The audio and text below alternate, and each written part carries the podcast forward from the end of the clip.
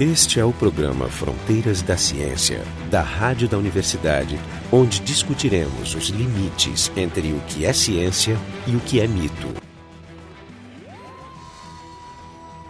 O mundo da mecânica quântica é cheio de surpresas. Nossa intuição falha, mas não é nossa culpa, afinal a gente não vive nessa escala onde ocorrem esses fenômenos. A mais recente dessas surpresas foi uma técnica desenvolvida por um grupo em Viena, onde, nas palavras deles, os fótons que iluminam um objeto não são detectados e os fótons que são detectados não iluminam o objeto.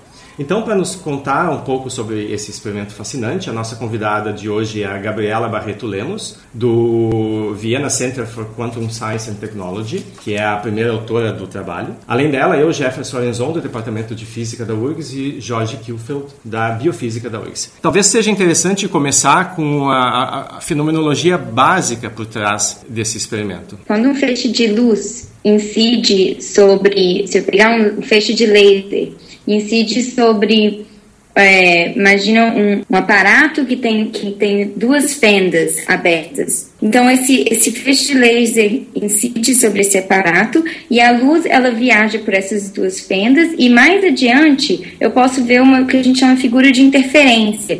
Agora, imagina que ao invés desse feixe de laser, eu mando partícula, uma de cada vez. Mas as partículas, elas não podem passar pelas duas fendas ao mesmo tempo. Então, eu digo, ela passou por uma fenda ou passou por outra fenda. Se eu depois olhar, depois adiante, eu não vou ver essa intensência, essas franjas claras e escuras. Vou ver uma distribuição de onde bateu a minha, a minha partícula que passou por uma fenda ou outra fenda. Então não tem franjas. Já, mas quando você vai para o mundo microscópico, o mundo da mecânica quântica, as partículas podem se comportar como onda. E nesse caso, mesmo que eu mande partícula uma a uma, elas se comportam como se fosse uma onda. E é efetivamente como se cada partícula passasse pelas duas fendas interferisse e depois formasse essas franjas. Então, vejam que é um comportamento que eu falo que são partículas indo uma a uma para essas duas fendas, mas na verdade, quando eu olhar adiante, eu vejo um padrão, uma formação de padrão, que é aquela que eu esperaria de um laser. No que a gente chama de ótica quântica, a gente trabalha com partículas de luz, que é o seguinte, a gente quebra a luz na sua menor quantidade de, de energia possível, são pacotinhos. Esses pacotinhos são partículas, mas que também são onda. Então, eles também, se a gente manda um pacotinho de luz de cada vez, por esse aparato que tem essas duas fendas, e olha adiante, a gente vê a figura de interferência, que seria esperado se fosse, ao invés de um pacotinhos de luz, se fosse um feixe de laser. Então, esse é o chamado fermento da fenda dupla. E essa é a, a, na verdade, a base do, do, que a gente fizemos, do que a gente usa nesse experimento de imagem. Bom, mas no, no, experimento de vocês não são fótons únicos, que vocês mesmos chamam de, de fótons gêmeos. Qual é a relação então, entre eles? Quando a gente vai criar esses pacotinhos de luz, a gente cria a gente os cria em pares, porque a gente usa um laser e ele interage com um cristal. A energia desse laser pode ser convertida em fótons que, que nascem juntos. Eles são então dois pacotinhos que a gente chama de fótons gêmeos, que eles nascem juntos naquele cristal. E um vai por um caminho, o outro vai por outro caminho. Esses chamados fótons gêmeos, eles possuem correlações. Mesmo depois que eles se separam espacialmente e um viaja para um lado e o outro viaja para o outro, eles con continuam compartilhando algumas informações. O que significa que alguma medida que eu faço em um dos fótons o outro, de alguma forma, também sente o efeito dessas medidas. É como se isso acontecesse, claro que não é uma, uma vida muito realista, isso que eu estou dizendo, mas é, é efetivamente como se um deles sofresse alguma transformação e o outro também tivesse a informação sobre essa transformação, mesmo estando separados espacialmente. Isso que a gente chama de emaranhamento.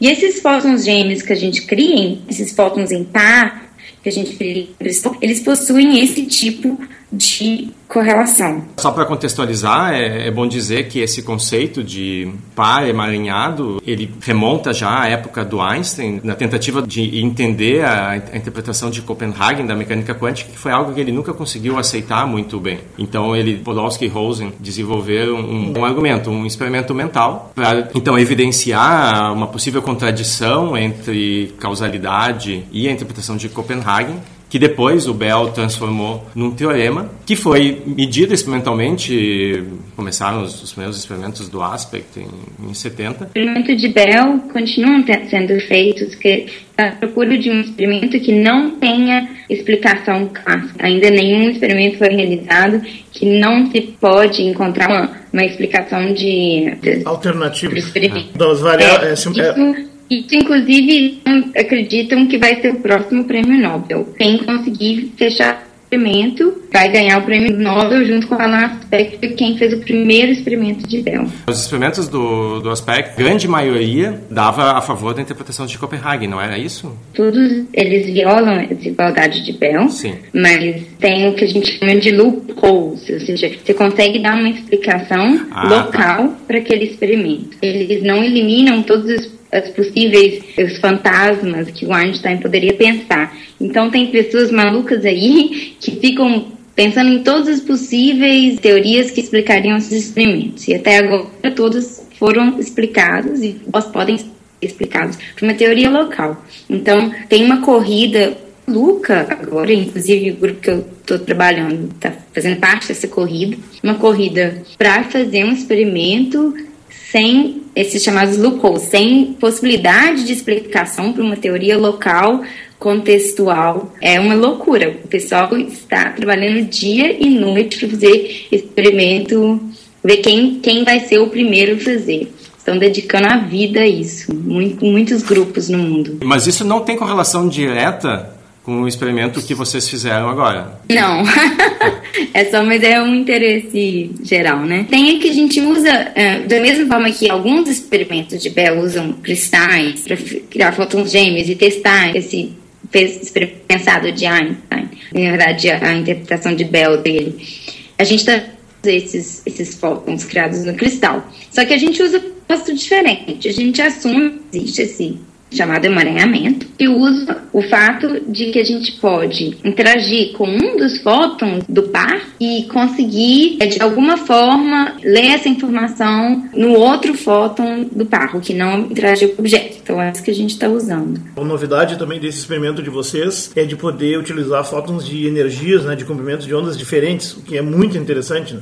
Porque você pode abordar o objeto, o alvo, com um determinado onda adequado, mas uh, obter o dado num outro que seja mais adequado ao sistema de medição. Isso aí é uma novidade é, importante. Na, né? ver, é, na verdade, eu acho, eu acho que que isso é uma novidade super interessante, que a gente usa componentes de ondas diferentes. A grande novidade que eu acho que representa é que, de fato, a gente, a gente combina a ideia de emaranhamento com a ideia do feixe duplo, da fenda dupla. Ao combinar essas duas ideias, a gente tem, a gente tem na verdade, dois cristais e o par pode ser criado no primeiro cristal ou no segundo cristal. E ao eliminar a possibilidade de saber onde um par foi criado, a gente consegue criar interfer ter interferência entre caminhos de um fóton vindo de cada cristal. Isso possibilita que a gente possa interagir com um fóton de um dos pares ou seja, o nosso objeto interage com um fóton do par criado em um, o primeiro cristal, lê a informação completa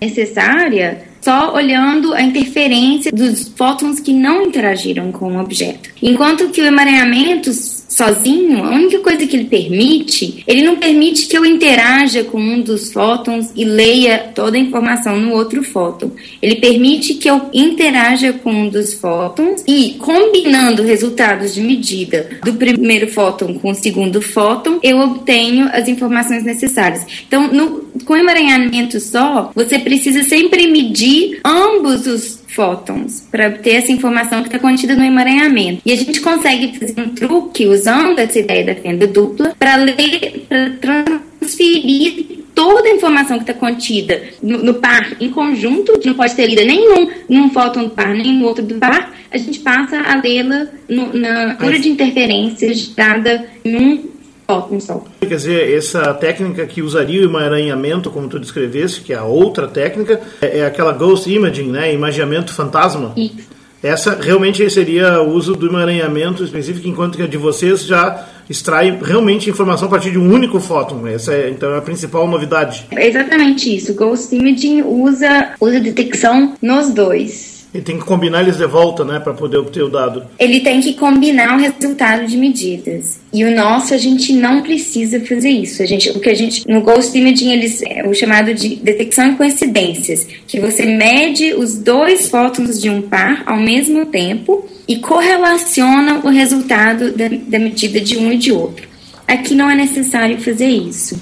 Pois é, o Gabriel, então entrando um pouco no experimento, assim, eu, obviamente não entendo muitos detalhes, eu estava olhando do desenho experimental, que os feixes são quebrados e passa primeiro por um dos cristais que fazem a, a down conversion, né? a divisão entre dois feixes de comprimentos de onda diferentes, mas os dois feixes, em algum momento se encontram de novo lá no, no segundo cristal. Ou seja, tem como garantir que apesar de eles terem se encontrado de novo, eles ainda são diferentes? Tem a, a definição, né, do que seria o, o feixe sinal e o feixe idler. Idler seria feixe sem uso. Não sei como é que se traduz em português isso aí. Tá, é, enfim, Então- o feixe sinal e o feixe guia, outra assim, que é o que passa pelo objeto. Porque, ou seja, você faz o, o, o feixe guia passar pelo objeto, mas obtém a, a imagem do objeto a partir do feixe sinal, que nunca passa pelo objeto. Vamos essa é a Isso. nomenclatura. Porque eu estou olhando aqui no desenho que, apesar de tudo, os dois se encontram lá. Existe um- uma reunião deles mais adiante. Não. Não, Os, os fótons que interagem com o objeto, eles são perdidos, eles não são recuperados. É, eles É. não encontram o seu par de novo, eles são descartados. É, é a combinação de um fóton que pode ter vindo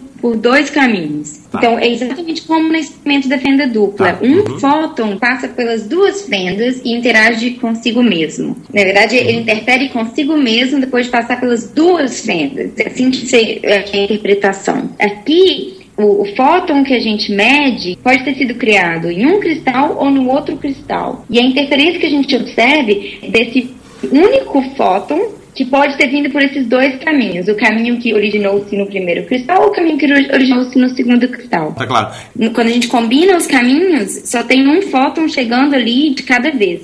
Agora, isso é na ordem de nanosegundos que a gente tem essa resolução. Então, um milhão, mais ou menos, mais de um milhão de fótons por segundo. E, e qual é o, o A tamanho? gente garante isso no nosso tempo de de- de detecção. Tá. Seja, E qual é o tamanho do objeto que vocês conseguem fotografar, por assim dizer? Tinha 3 milímetros. O que vocês conseguem fazer é o contorno do objeto ou vocês conseguem informação também sobre a, a superfície? Então, nesse, nesse experimento que a gente publicou, a gente fez um experimento meio para mostrar do método, né? Então, ali a gente só usou a informação de, da transmissão do objeto, assim, quanto o objeto transmite a luz e quanto ele bloqueia a luz, e informação sobre a espessura do objeto. Também a gente tem informação sobre a absorção de espectro, espessura e transmissão, ou seja, com- e, e o índice de refração. Isso é um, um outro trabalho que a gente está escrevendo agora. Existe alguma limitação em relação ao tamanho desse objeto? Tem um tamanho mínimo, um tamanho máximo que a técnica permite obter a imagem? Quer dizer, eu eu posso aplicar a técnica para objetos maiores do que, do que 3 milímetros? Tem algum limite? Ou em A princípio única pode ser? que limita a largura do feixe de fótons que a gente produz. E isso a gente consegue criar usando lentes. Então, essencialmente, não. A gente pode fazer esse, esse feixe muito maior ou muito menor. Mas, em geral, o interesse é em fazê-lo menor. Porque se você faz,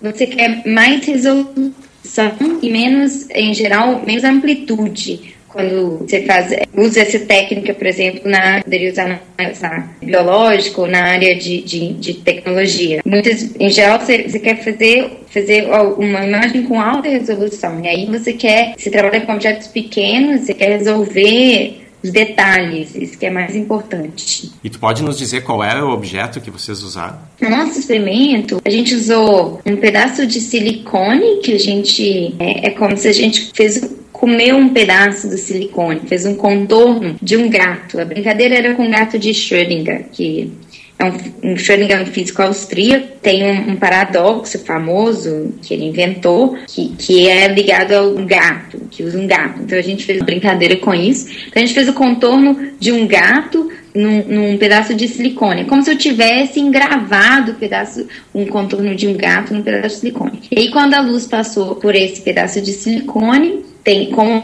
é engravado, tem uma diferença de espessura entre a parte engravada e a parte não engravada, e a gente observa isso. O interessante de usar silício é porque na área de tecnologia tem os chamados de chips em silício, são muito usados. Então a gente, ao invés de fazer um chip, a gente acha mais divertido fazer um gato. A ideia, a ideia era mostrar que tem uma aplicabilidade, aplicação em silício pra, nessa indústria. É, é, porque o silício, ele não ele não é transparente, ele a luz visível. Ele só é transparente a luz infravermelha. E nesse complemento de onda que a gente usou de infravermelho, câmeras com resolução de fótons únicos, elas não podem ser compradas comercialmente. Inclusive, elas existem e são controladas pelos militares norte-americanos e elas não podem sair dos Estados Unidos e não podem ser compradas por civis. Depois a gente usou a mesma técnica com um pedaço de cartolina. É, então, aí depois a gente usou a mesma técnica com uma cartolina em que a gente recortou de novo um gatinho. que a ideia era mostrar o seguinte: a gente usa uma cartolina preta que bloqueia os fótons. Então, os fótons que passavam pela parte que não era dentro do corpo do gato que a gente tinha recortado, eles eram bloqueados pela cartolina. E os fótons que passavam pelo meio onde estava o corpo do gato, eles não são bloqueados eles só quando eles não são bloqueados, os seus respectivos pares, os chamados fótons sinais, podem interferir. Então a gente só vê figuras de interferência no meio ali do corpo do gato. E onde está correspondente à, à, área da cartolina que bloqueia os fótons guia, que a gente está chamando, não há interferência dos fótons sinais, que são os irmãos daqueles que encontraram a cartolina. Isso corresponde num, experimento de, feixe, de fenda dupla, de você bloquear uma das fendas.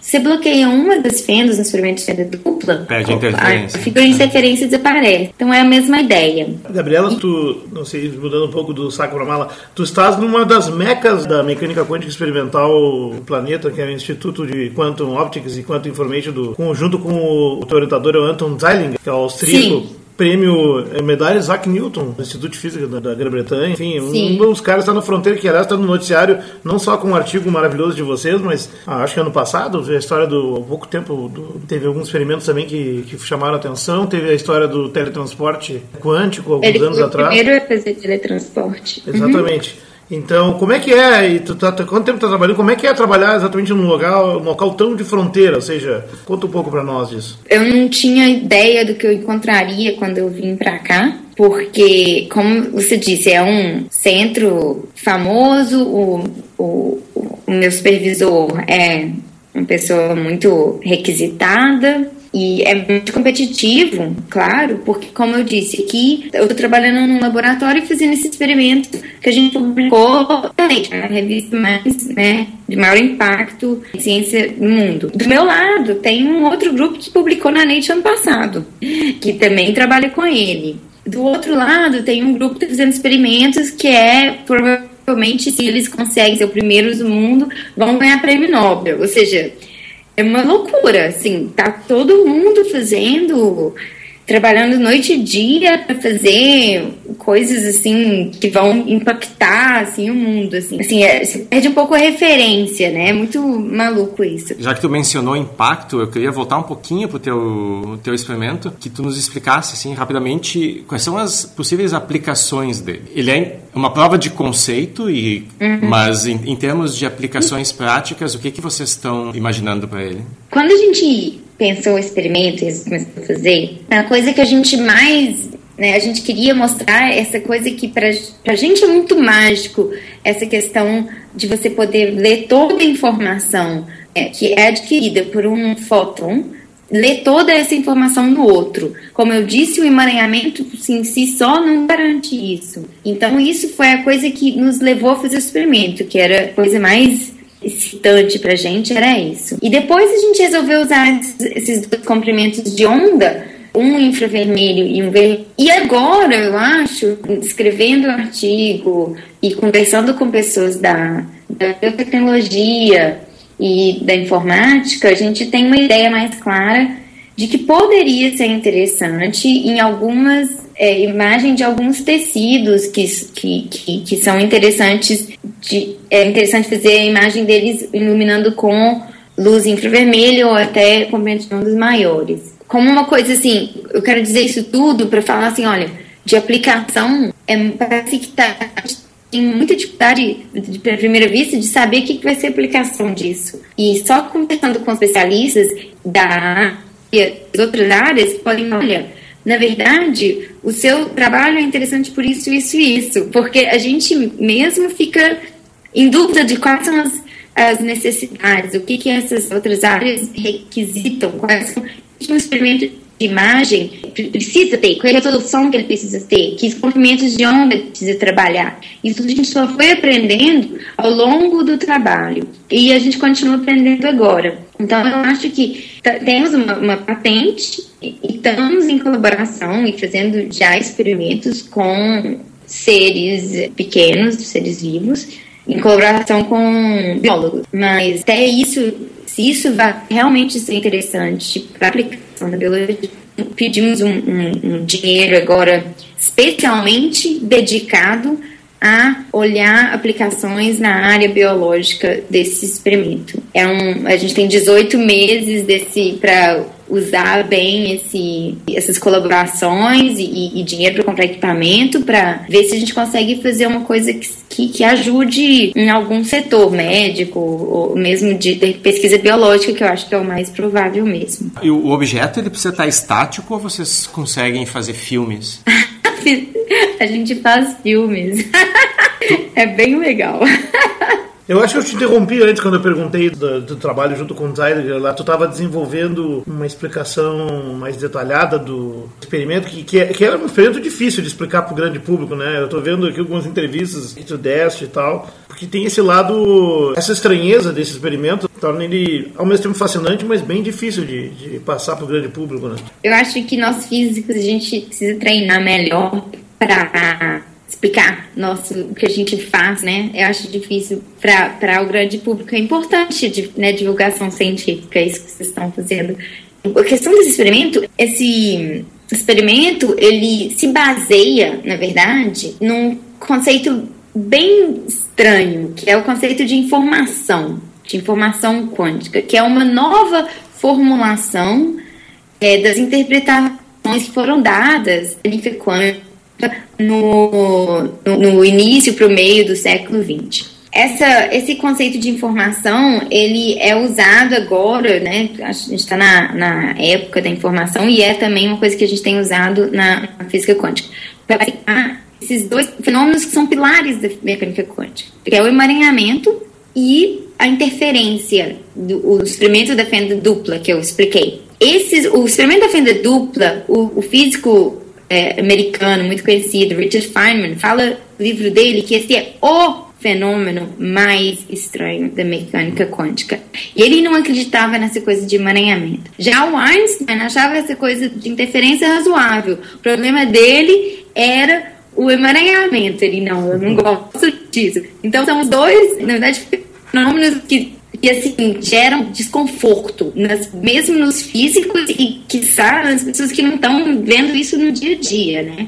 Então, o problema desse experimento é que ele mexe com esses dois é, conceitos, esses dois fenômenos, ele combina esses dois fenômenos e é por isso que eu acho um pouco difícil explicar, porque ele, ele realmente ele requer que você conheça bem o que por trás e, e, e essa interpretação que se agora de que tudo, na verdade, é informação. A gente, podia até, a gente podia até chamar isso de desigualdade Einstein-Feynman, né? Precisamente que cada um deles acreditava numa metade do negócio e, na verdade, o desconforto, esse, bom, eu confesso, eu tenho um completo desconforto. Eu não sou adepto exatamente da teoria das variáveis ocultas, porque provavelmente o Einstein também não formulou a questão da localidade de forma muito clara. E os experimentos foram feitos para mostrar que a formulação dele estava errada, e conseguiram no primeiro momento. Só que tem esses loopholes, esses furos experimentais que continuam assombrando a gente. Provavelmente, não sei, tem um problema também da linguagem, né? Porque toda a mecânica quântica, desde que ela surgiu, é um problema da linguagem para descrever esse nível da organização do universo, da matéria,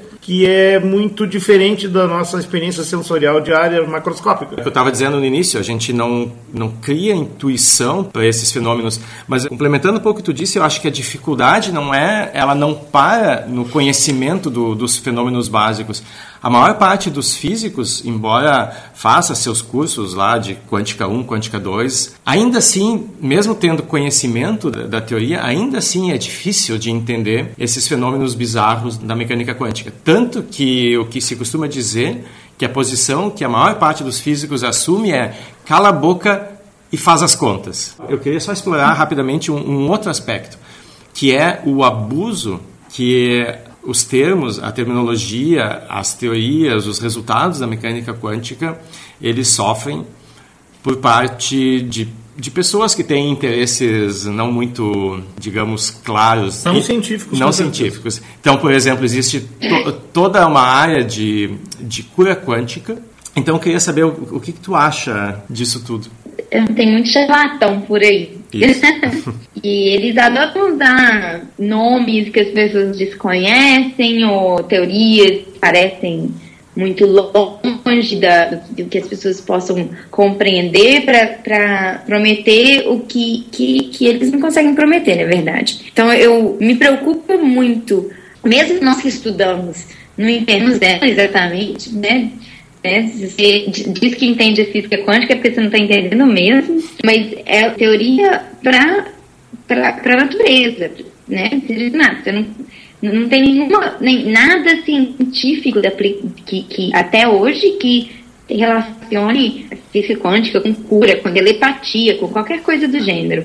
E eu, eu acho perigoso quando as pessoas tentam, começam a explorar isso para ter dinheiro das pessoas. Eu acho que é, isso é doido isso. É, é, o que o pessoal chama de quantum bullshit. É.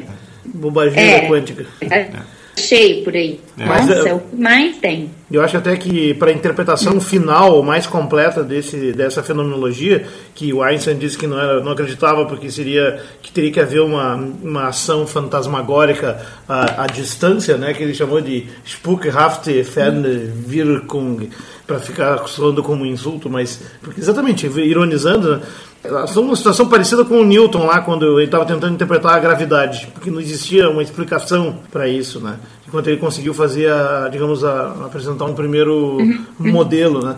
Uh, ou seja, vem coisa muito boa pela frente. Mas assim, então não é de estranhar que é uma área tão complicada e, e ainda não consensual acabe sendo explorada pelos charlatães. Eles exploram tudo. Se bem que eu ainda não vi nenhum tratamento relativístico para é.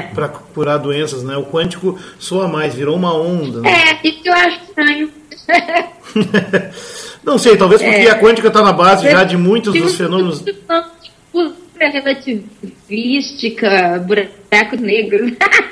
É, um pouco é culpa do Heisenberg, que fez um livro muito popular lá na, naquela época. Eu fico imaginando quando é que os teus experimentos vão começar a ser, a ser abusados. O pessoal vai vender câmeras para espionar pessoas que não precisam estar na frente das pessoas ou, ou, ou coisas assim. Uhum. Né? tipo o efeito Kirlian Barreto Lemos. Ah, ah, não, é, mas... É, fica de olho, né? Vocês não imaginam o dinheiro que eu recebo.